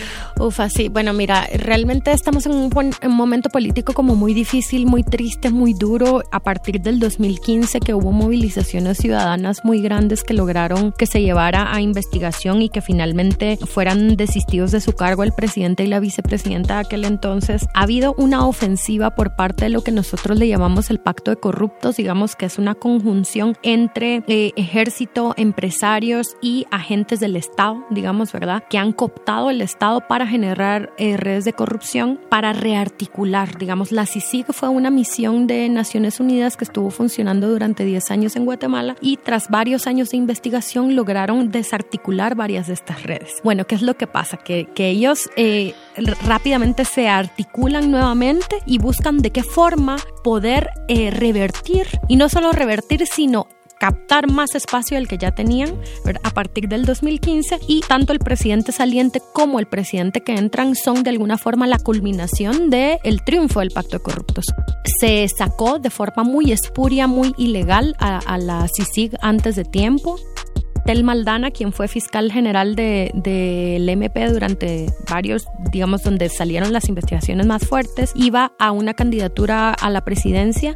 Se le giró una orden de captura por una investigación realmente inventada. Se está amenazada de muerte, o sea, ella actualmente no puede poner un pie en Guatemala porque o la matan o la capturan, digamos, y de forma ilegal, digamos, ¿verdad? Pero como los que están en el poder dicen que ellos sí tienen la razón, pues lo van a hacer. Eh, tenemos un ministro de gobernación y una canciller eh, de relaciones exteriores que son realmente muy criminales, que han hecho una política exterior completamente entregada a, a lo que Estados Unidos eh, quiere, ¿verdad? Eh, un ministerio de gobernación que tiene una militarización terrible en todo el territorio para frenar la migración, pero también ellos dicen que es lucha contra el narcotráfico, pero en realidad sabemos que la militarización del territorio lo que hace es que ellos puedan pasar su droga tranquilamente y que hagan como que agarrar un cargamento cuando han pasado 15, ¿verdad? Entonces, y el presidente electo, eh, Alejandro Yamatei, él incluso estuvo en pre prisión preventiva durante varios meses por la investigación, ya que él era jefe de presidios cuando se hicieron casos de limpieza social dentro de las cárceles. Curiosamente, los otros dos indicados, que eran el, ministro, el ministro de Defensa y el jefe de la policía, uno tenía nacionalidad suiza, ¿no? Suizo-guatemalteco, se fue a Suiza huyendo y lo agarraron preso por delito de lesa humanidad. El otro, eh, Bielman, eh, tenía nacionalidad española, se va a España, lo meten preso por delito de lesa humanidad y Alejandro Yamatei se lanza para presidente y, oh sorpresa, va a ser presidente de Guatemala. ¿Qué es lo que pasa? Que también hay un pacto entre iglesias evangélicas y Estado. Entonces, media vez la alianza de, de iglesias evangélicas digan que tal candidato es el ungido por Dios, la gente va a votar por él. Entonces también estamos viviendo un retroceso en cuanto al libre albedrío de las personas, es decir, eh, estas iglesias evangélicas, pentecostales sobre todo, han utilizado la fe de las personas para una agenda política que ha incluido cosas absurdas como cambiar la, la embajada de Guatemala a Israel, eh, de, de Tel Aviv, que es la capital de Israel, pasarla a Jerusalén, que es una capital internacional, ¿verdad? Por derecho internacional, pero como ellos siguen a Trump y Trump dice que Jerusalén es la capital de Israel, entonces hacen este tipo de acciones y ellos dicen es porque es el pueblo elegido de Dios. Y la gente dice, pues sí, es el pueblo elegido de Dios, hay que... Esa no me la sabía, porque es todo un tema, la, el cambio de, de capital de ya Israel. lo hicieron los ridículos de Guatemala, imagínate qué, qué es Guatemala en política internacional, es solo por lamerle el, el puedo decir. Sí. Solo por lamerle el culo a Trump, ¿me entendés? Entonces, eh, yo creo que sí, estamos viviendo momentos muy oscuros, muy difíciles, sin embargo, también dentro de todo esto han pasado cosas impresionantes y, por ejemplo, en estas elecciones que hubo, por primera vez se lanzó una mujer indígena Telma eh, Cabrera, que se lanzó por MLP, que es un movimiento campesino, y llegó al cuarto lugar. Eh, de, intención de voto. Y eso en un país tan racista como Guatemala nunca hubiera sido posible si la gente no estuviera ya cansada también. Entonces sabemos, claro, que hay la, y que es mayoría la gente que está siguiendo la agenda política del pacto de corruptos. Sabemos que hay mucha gente que está ideologizada a través de las iglesias evangélicas, pero también vemos que hay mucha gente que se está organizando y articulando para generar resistencias como muy fuertes y muy robustas, tanto así como para llevar a un cuarto lugar a una mujer indígena, a un cuarto lugar, digamos, de intención de voto, que fue para, para mí fue histórico. Y aunque no haya llegado a, a los lugares que queríamos, yo que soy anarquista, imagínate, yo decía, si estuviera en Guatemala, voto por Telma Cabrera, porque era un voto contra el sistema. Eh, llevar a, a, una mujer que tiene todas las demandas populares de, de, del pueblo realmente por ahí. Entonces, eh, yo la verdad espero que la figura de Telma Cabrera, y no solo la de ella, sino de todas las defensoras y defensores del territorio, puedan adquirir mayor relevancia en estos momentos en que vamos a tener que rearticular una resistencia mucho más fuerte porque la militarización del territorio se viene más fuerte, sobre todo con la excusa de no dejar pasar migrantes, ¿no? Ya tenemos en la frontera, tenemos militares mexicanos, tenemos militares estadounidenses, ¿verdad? Y hay una militarización del territorio muy, muy fuerte. Estamos conversando con Rebeca Lane. Vamos a hacer un, vamos a dar otra probadita más, un poquito un respiro de tu música, Rebeca. ¿Qué es lo que quieres escuchar? Yo tengo una petición, pero más adelante la voy a pedir. Entonces, eh, ¿qué es lo que vamos a escuchar? Bueno, justamente porque estoy hablando de Guatemala, quiero compartirles una canción como la más reciente que he sacado que se llama Quisiera olvidarme de tu nombre y que habla un poco acerca de esos sentimientos encontrados que me dan ser de Guatemala, ese, esa relación de amor-odio, diría yo. Muy bien, vamos a escuchar. Manifiesta. Manifiesta.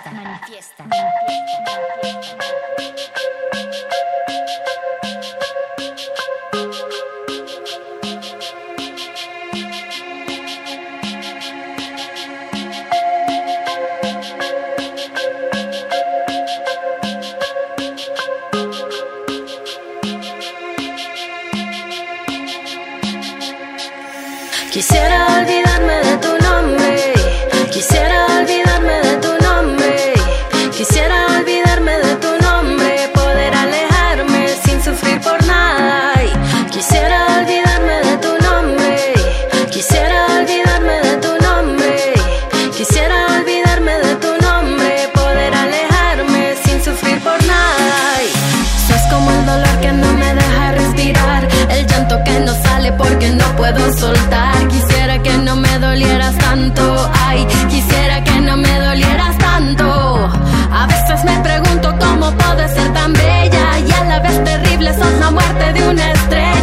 sé quién me enseñó a amarte, ay, no sé quién me enseñó a amarte. Quisiera olvidarme de tu nombre, no extrañar tu aire, tu playa, tus bosques, olvidar tu aroma, olvidar tu lava,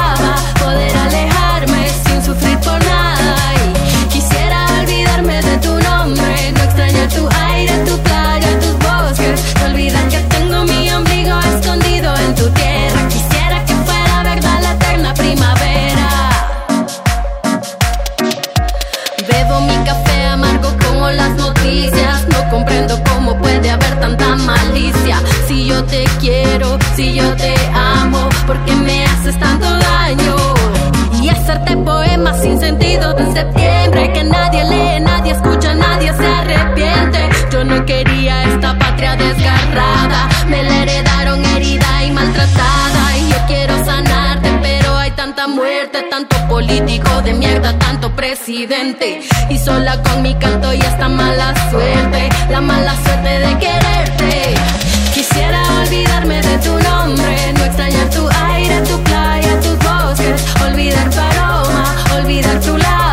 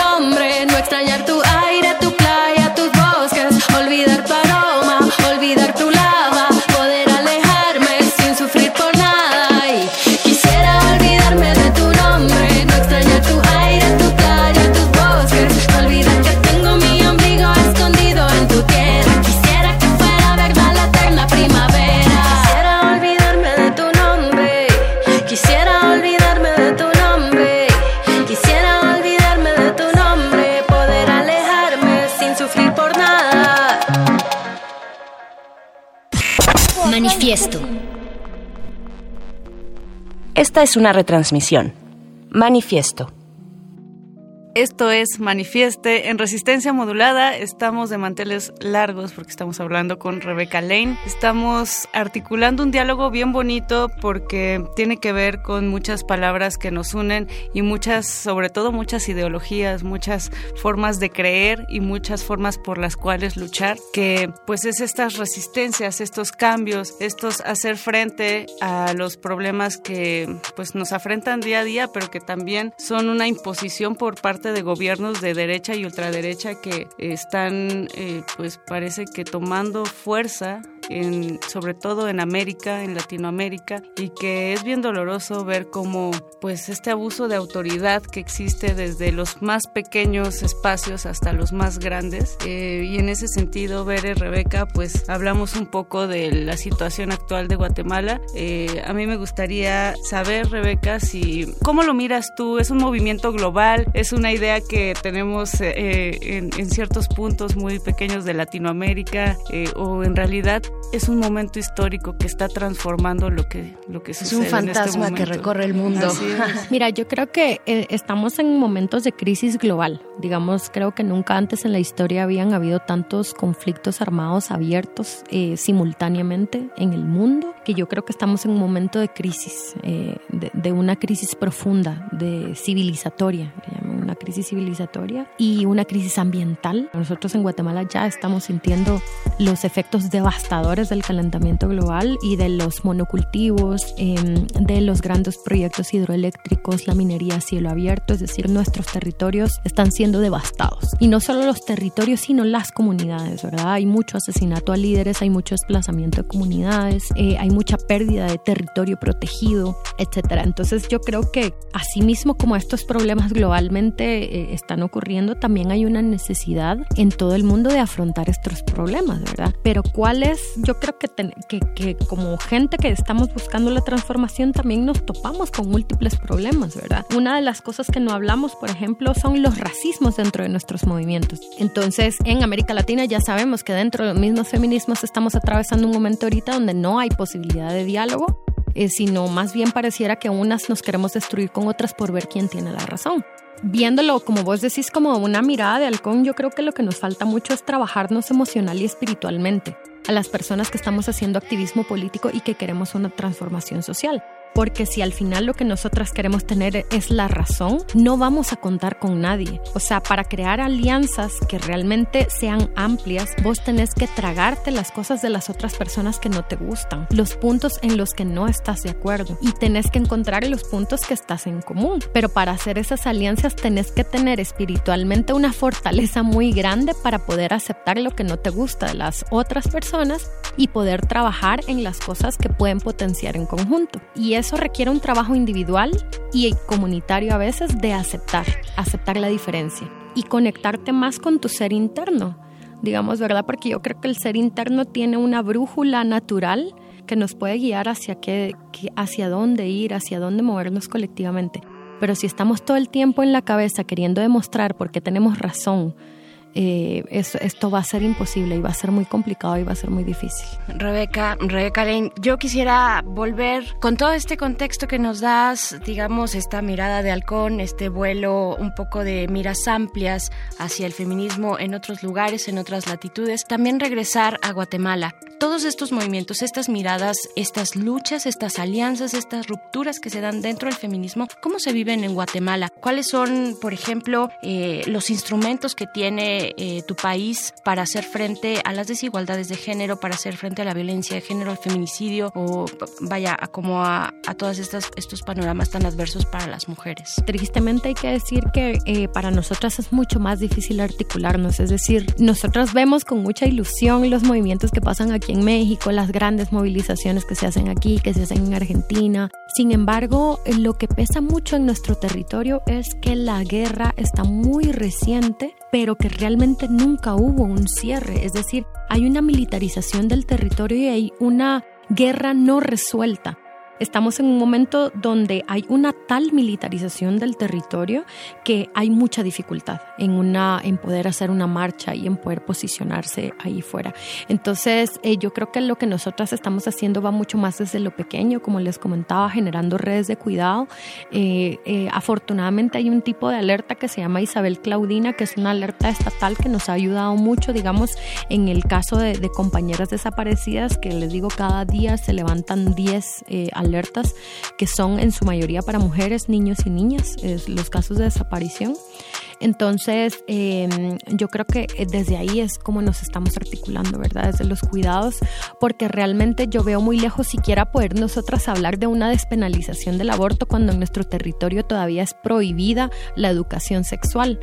Y una cosa que quiero decir, porque, porque creo que es importante decirlo, es que muchas veces nosotras vemos y nos solidarizamos con los movimientos de fuera. Es decir, ahora que hubo esto, estas movilizaciones en México, varias compañeras fueron a la Embajada Mexicana en Guatemala a, manifestarse, pues las pocas que, que eran, pero fueron.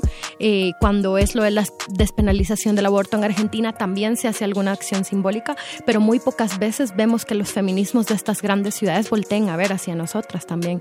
Entonces yo creo que también hace mucha falta eso, que estos grandes feminismos volteen a ver hacia otros lados, porque de repente se cree que esos son los únicos discursos y lo que les digo, claro, nosotras necesitamos también una despenalización del aborto, pero estamos a mil años luz de eso.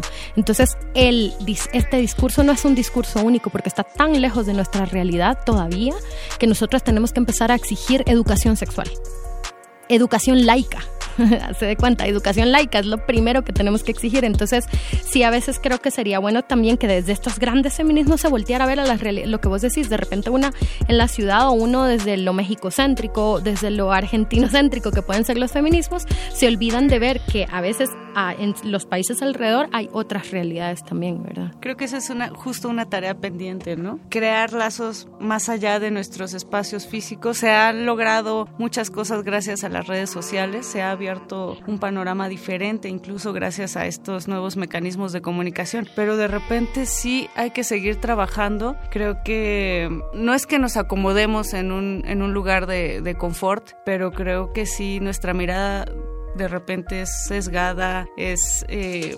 limitada incluso, ¿no? Creo que lanzas ahora una gran consigna para replicar, para cuestionar e incluso para comenzar nuevas formas de trabajo que vayan más allá nada más de lo central de la Ciudad de México y que se extiendan a otras partes, porque también estamos hablando mucho de CDMX, ¿no? Pero en realidad México, como ya lo mencionabas, Bede, ¿no? o sea, son, son muchas, muchas realidades. Entonces me parece que, que esto abre un debate, pero también una posibilidad al mismo tiempo. Por otro lado, también está esta gran pregunta de, y seguramente eh, tú lo has vivido en tu camino por el hip hop, haciendo hip hop feminista, se acercan mucho más mujeres, ¿no? De repente que hombres, ¿no? ¿Cómo abrir esa brecha que de alguna forma, eh, pues se crea, se crea sin sentido, ¿no? Creo que tú nunca has expresado que tu hip hop es solo para mujeres, has hablado de temas que existen, de realidades que hay, sin embargo, sí es una realidad que se acerca a un público femenino a tus conciertos, a tus giras, a tu música. ¿Qué pasa ahí? ¿No? Cómo, cómo articularnos de repente de otras maneras también, eh, no nada más entre nosotras, sino también entre todos, eh, sin generar eh, o sin quitar la mirada de grandes problemas que pasan también solo a las mujeres, ¿no? Que nos pasan solo a nosotras. Claro, yo siempre en los conciertos digo, sobre todo cuando veo que hay bastantes varones, como que se responsabilicen de la violencia y de lo que, y les digo, sí, ustedes se asustan porque nosotros estamos enojadas, pero tenemos razón de estar enojadas.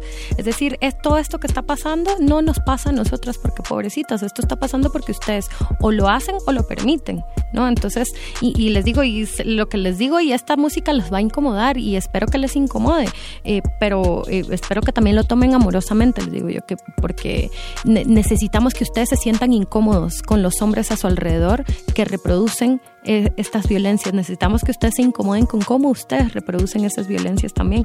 Y para mí ha sido muy importante, por ejemplo, algunos compañeros que se acercan a decirme, mira, yo la verdad no me había dado cuenta de estas cosas. Lo más, lo más básico para ellos es relacionarse con su mamá. No, yo cuando escuché Mujer Lunar me puse a llorar porque pensé en todo lo que ha tenido que pasar mi mamá. Yo pienso, sí, lo que ha pasado por ti, cabrón, también, ¿verdad? Entonces yo creo que em, una estrategia que nosotros hemos hemos querido hacer con, con, con mi compañero Saki, ¿verdad? En, en, Guatemala, es hacer eventos mixtos, ¿verdad? Y nos ha costado muchísimo porque nuestros públicos no se quieren, ¿verdad? Y se están viendo así con recelo y como es muy complicado, entonces dijimos, bueno, ok, esto no está funcionando, ¿verdad? Entonces lo, lo estamos intentando. ¿Qué más podemos hacer? Y yo creo que a lo que nos hemos volcado mucho, para mí es importante reivindicar tanto el espacio solo para mujeres como el espacio mixto. ¿Por qué? Porque ese es el espacio de la sociedad. Ese es el espacio al que las niñas que están empezando a rapear, a bailar, a pintar, a hacer DJs van a entrar. Ellas van a entrar a la cultura hip hop mixta. Entonces yo quiero que la escena de, de, hip hop mixta sea un espacio donde ellas se sientan seguras. Entonces, digamos lo que nosotros hemos estado trabajando mucho son talleres con jóvenes, con adolescentes y desde, desde pequeñitos empezar a levantar estos temas. Yo creo que las nuevas generaciones tienen una apertura de mente mucho más grande que esos viejos que andan rapeando por ahí, ¿verdad? Que, que parece que, o sea, les decís algo y es hablar con una pared, ¿verdad? O sea, ellos simplemente no quieren aceptar y no quieren entender. Entonces digo yo, bueno, ya con estos viejos no se puede, con estos viejos ya sabemos, le tiramos la canción, la tiradera, nos vamos a una batalla, que es lo que quieren, pero realmente para transformar y que esto con los años se vaya convirtiendo en un espacio donde las niñas no tengan que irse a pelear con un rapero por ganarse un espacio, es eh, trabajar en, en, estos, en estos espacios más educativos. Ahí entra Somos Guerreras, por ahí un poco de estos nuevos, de estos nuevos escenarios de mujeres que hacen hip hop en la región. Y hay muchos grupos en Centroamérica que están trabajando, digamos, de alguna forma Somos Guerreras es el que ha logrado salir un poco y resaltar dentro de todas estas mujeres que estamos trabajando, pero somos muchísimas. Eh, y justamente para, para nosotras, pues eso es lo más complicado, es cómo hacer esto pedagógicamente, educativamente, sin apoyos, ¿verdad? Porque estamos en un territorio con muy pocos apoyos, sobre todo para la educación liberadora. Entonces yo creo que esos son nuestros grandes retos, ¿verdad? Cómo lograr, para mí, por ejemplo, una estrategia que yo estoy haciendo es cómo logro que a través de mi música se autosostenga mi carrera y lograr hacer este trabajo pedagógico más de forma voluntaria. ¿Verdad? Porque la mayoría de nosotras dependemos de toda la plata que nos entra para dar un taller, para dar un concierto. Entonces lo que estoy tratando es hacer esto, pues hacer mi carrera musical autosostenible de tal forma que el trabajo educativo lo pueda hacer sin eh, recibir remuneración o que reciban las compañeras que tienen más necesidad. Pero claro, esto lo puedo hacer ahora ocho años después. O sea, hace cinco o seis años realmente no tenía esa posibilidad, dar talleres, dar, dar conciertos y para muchas compañeras sigue siendo la única forma de Entonces es bien difícil plantear a veces espacios pedagógicos más horizontales si tenés que cobrar una entrada eh, para que alguien pueda participar en un taller, ¿verdad? Entonces yo creo que esos son como los, los grandes retos que tenemos y que creo yo que así como Somos Guerreras ha tenido más visibilidad, también habemos otras artistas en la región que a través de tener esa visibilidad podemos empezar a generar este, este tipo de espacios. ¿no? Estamos, bueno, vamos a hacer una pausa musical. Yo te dije que tenía una petición. Sí, sí, sí, hay, a ver. hay muchas rolas, somos, híjole, somos muy fans aquí y es difícil este, elegir una, una canción, pero ni una menos es, me llega muy, muy fuerte, ¿no? Porque llegó en un momento bien, bien difícil para todas, ¿no? Cuando se levantan eh, gritos eh, a través de los distintos, tal vez, campañas, hashtags en redes sociales que evidenciaban muchas cosas y que nos involucran a todas y que nos vemos a los ojos y decimos, a mí también me ha pasado. Y este es casi eh, justo un manifiesto, un estandarte. ¿Qué significa esta canción De hecho, esta canción surgió para mí. Yo estaba en, estaba en España cuando salió la primera campaña esta de mi primer acoso. Eh, este hashtag y yo empecé a leer eh, todos estos testimonios y yo decía, me sentía tan mal de sentirme tan tranquila. Yo estaba en Donosti en ese momento, en España. Y mientras yo miraba cómo las mujeres en América Latina estaban saliendo, ¿no? Por el ni una menos, estaban vulnerabilizándose, compartiendo sus historias para que muchas veces incluso las pusieran en duda. Entonces, eh, como que esta canción para mí fue una forma de compartir eso, compartir la historia de mis abuelas, compartir mi propia historia y, y poder aportar desde, desde la música a esa necesidad de poder decir quiénes somos, de dónde venimos, las violencias ancestrales que hemos vivido, pero una cosa que para mí es muy importante en la música es no quedarme solo ahí, porque yo pienso que si yo me quedo solo en el relato del dolor, eh, ahí me quedo, me quedo en el dolor. Entonces para mí era muy importante también con esta canción trascender, eh, vulnerabilizarme y mostrar mis dolores, pero también decir, pero bueno, pero somos muchas, pero estamos peleando, pero ya, está, ya no nos estamos dejando, ya andamos con el, el gas pimienta, ya andamos ahí con el gatito eh, para las llaves, ya estamos haciendo muchas cosas que están haciendo que ellos también ya no se sientan con la impunidad de hacer cualquier cosa, ¿verdad? Entonces para mí era un poco como esto, como compartir ese relato de dolor, pero también tratar de levantar el espíritu, ¿verdad? Porque a veces si una se pone a leer esos hilos de hashtag, una puede terminar muy mal emocionalmente, ¿verdad? Entonces, eh, para mí era importante también ponerle el lado ahí como, más si nuestras abuelas y nuestras bisabuelas sobrevivieron a esas grandes violencias, ¿cómo es que nosotras no, ¿verdad? Vamos a escuchar entonces Ni Una Menos. Ahora que estamos en la radio universitaria y que en algún momento de esta canción dices, estos señores educados que van a venir a hablarnos de nuestros problemas cuando ellos están cabalgando sus privilegios. Vamos a escuchar, estamos con Rebeca Lane y regresamos ya al último momento de esta conversación, Moni. Vamos. Manifiesta. Ah. Ajá. Quisiera tener cosas dulces que escribir, pero tengo que decidir y me decido por la rabia.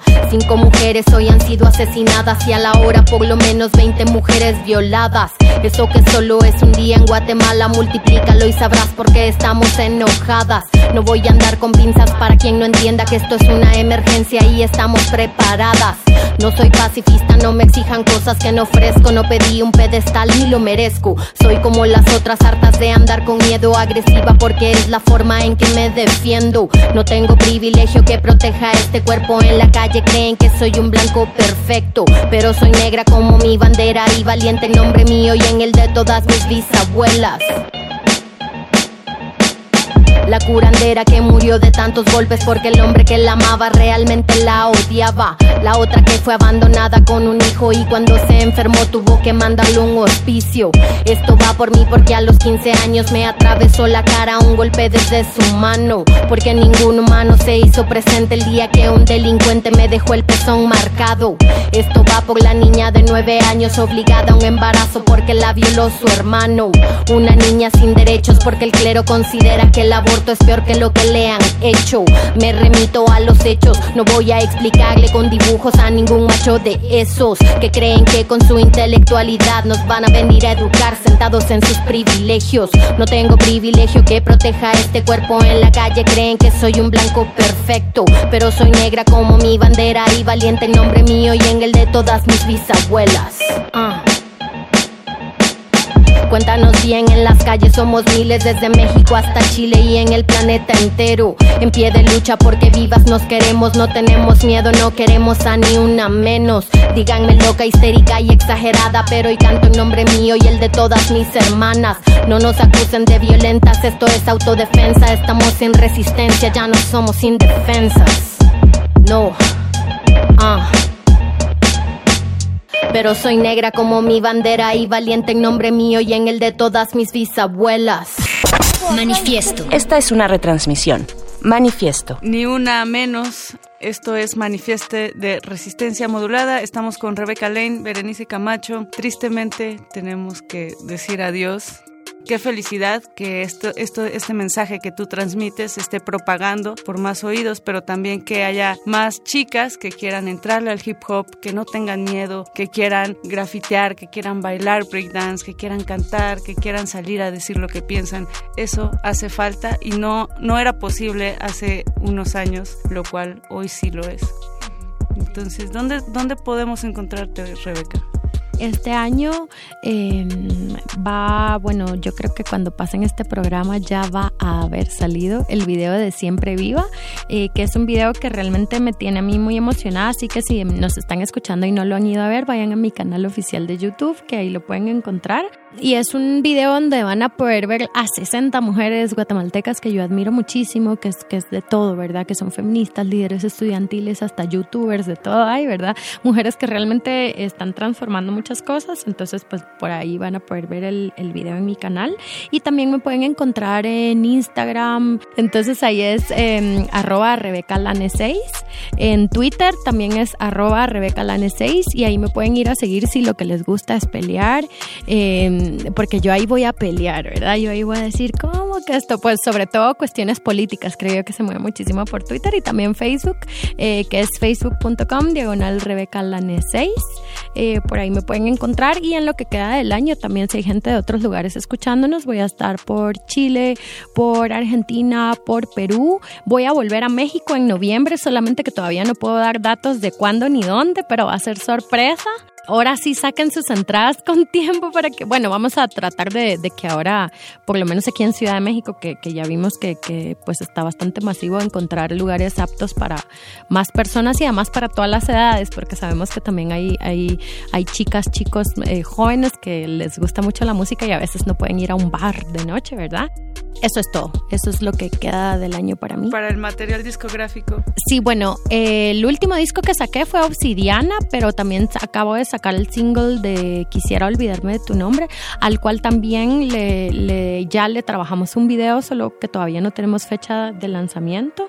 En Argentina voy a estar trabajando otro videoclip para otra canción, así que también se vienen varios videoclips. Pueden buscar mi canal en YouTube como Rebeca Lane. Perfecto. Rebeca, qué bonito platicar contigo, qué bonito verte a los ojos, vernos a, lo, a, los ojos entre todas. Y pues muchas gracias por venir a Resistencia Modulada, a Radio UNAM. Vuelve pronto, vamos a estar bien atentas a las fechas que salgan en noviembre. Estos boletos se fueron como agua, se fueron rapidísimo, de, de, de mediados de, de septiembre, es, es desde donde les estamos hablando en el pasado. Muchas gracias, vuelve cuando quieras. Muchas gracias, muchas gracias. Y nos vamos a despedir con algo de música, dinos con qué nos vamos. Y ya con esto nos despedimos nosotros también, Moni. Nos despedimos, despedimos, despedimos. Agradecemos a María José González Cortés, quien estuvo a cargo de la producción y grabación de este programa. Muchas gracias, Majo. Fem Power rifando. Manifiesto. Y resistencia modulada se queda hasta las 11 de la noche, pero ustedes endulcen el oído con Siempre viva. Siempre viva como mala hierba, siempre viva como mala hierba, siempre viva como mala hierba. ¿Quién dijo que era fácil ser mujer? Desde pequeñita me hicieron creer que era bonita y si no lo era, entonces ya nadie me iba a querer. Si era redonda era por glotona, si hablaba mucho era por chismosa. Si no estaba orando, estaba pecando y la Virgen María me estaba juzgando. Que cuando creciera me iba a casar y que cuidara mucho mi virginidad. Que en vez de fumar y tomar aprendiera a limpiar bien la casa y también cocinar. Nada de tatuajes ni perforaciones, nada de bailar y enseñar los calzones. Cómo ser feliz con tantas precisiones. Mando a la mierda todos sus sermones. La la la la. Hago lo que quiero porque puedo porque Manifiesta. Incomodando a tu profesor el rabo verde. En la colectividad, la distancia entre los cuerpos es ilusoria. Pero en esa distancia está nuestro manifiesto.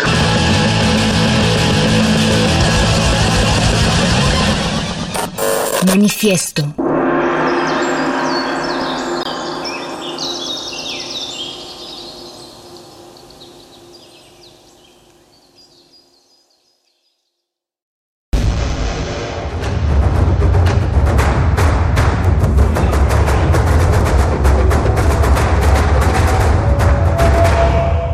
Resistencia modulada.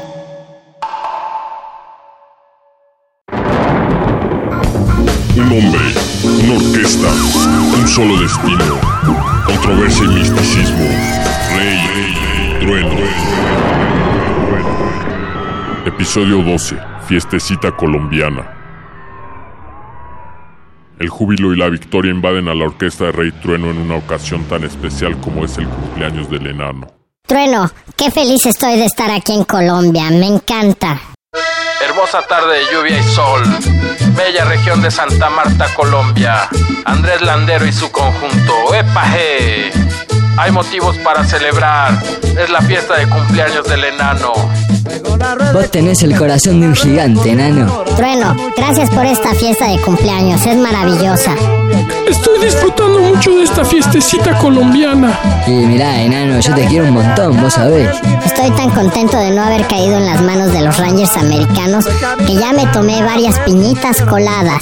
Hay otra piñita colada. ¡Epa! Ahorita que me tome una piñita colada, voy a sacar mi trompeta. Y yo siempre quise tocar tango. Rey, me hubieras visto cómo pateé a esos yankees. Enano, cordobés, gracias por haber dado la vida por mí. Tú, amiga, la del bikini amarillo, ¿me puedes dar un besito en mi naricita? Este roncito colombiano es como caipiriña, pero un poquitín más seco. En Buenos Aires yo tenía un sólido futuro artístico. Que siga el acordeón. ¡Arriba, Colombia! Por andar de enamorado, por andar de enamorado, se fueron mis compañeros.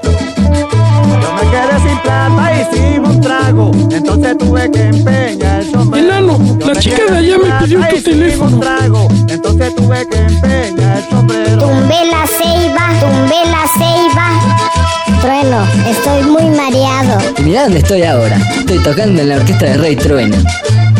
Ligueñas y mulatas bailaban al ritmo del acordeón. Rey, ¿verdad que somos los mejores amigos del mundo? Yo era un pibe feliz.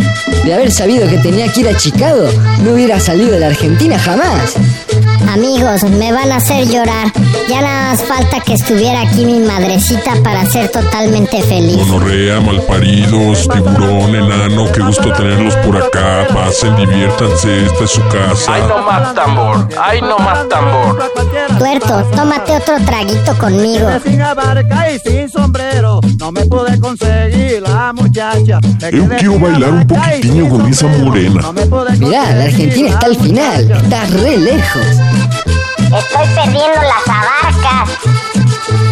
¿Y en Malvinas qué fue lo que pasó? Decime qué es lo que pasó. Usted, sírvame más aguardiente antioqueño. Ay, no más tambor, ay, no más tambor. No es como acá en Colombia. Colombia está a la mitad del mundo. Colombia siempre arriba, nunca abajo.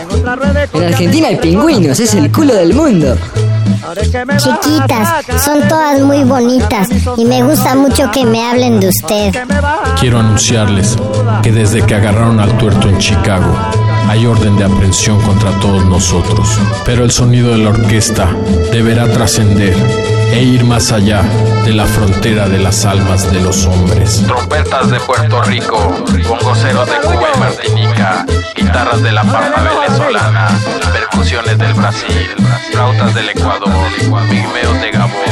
El futuro es incierto, nos depara muchos misterios. Radio UNAM. Experiencia sonora.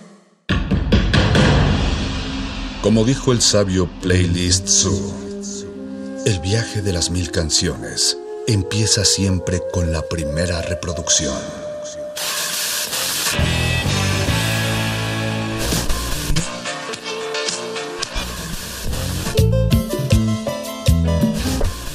A continuación, maestro te abrirá la puerta de su lista de reproducción.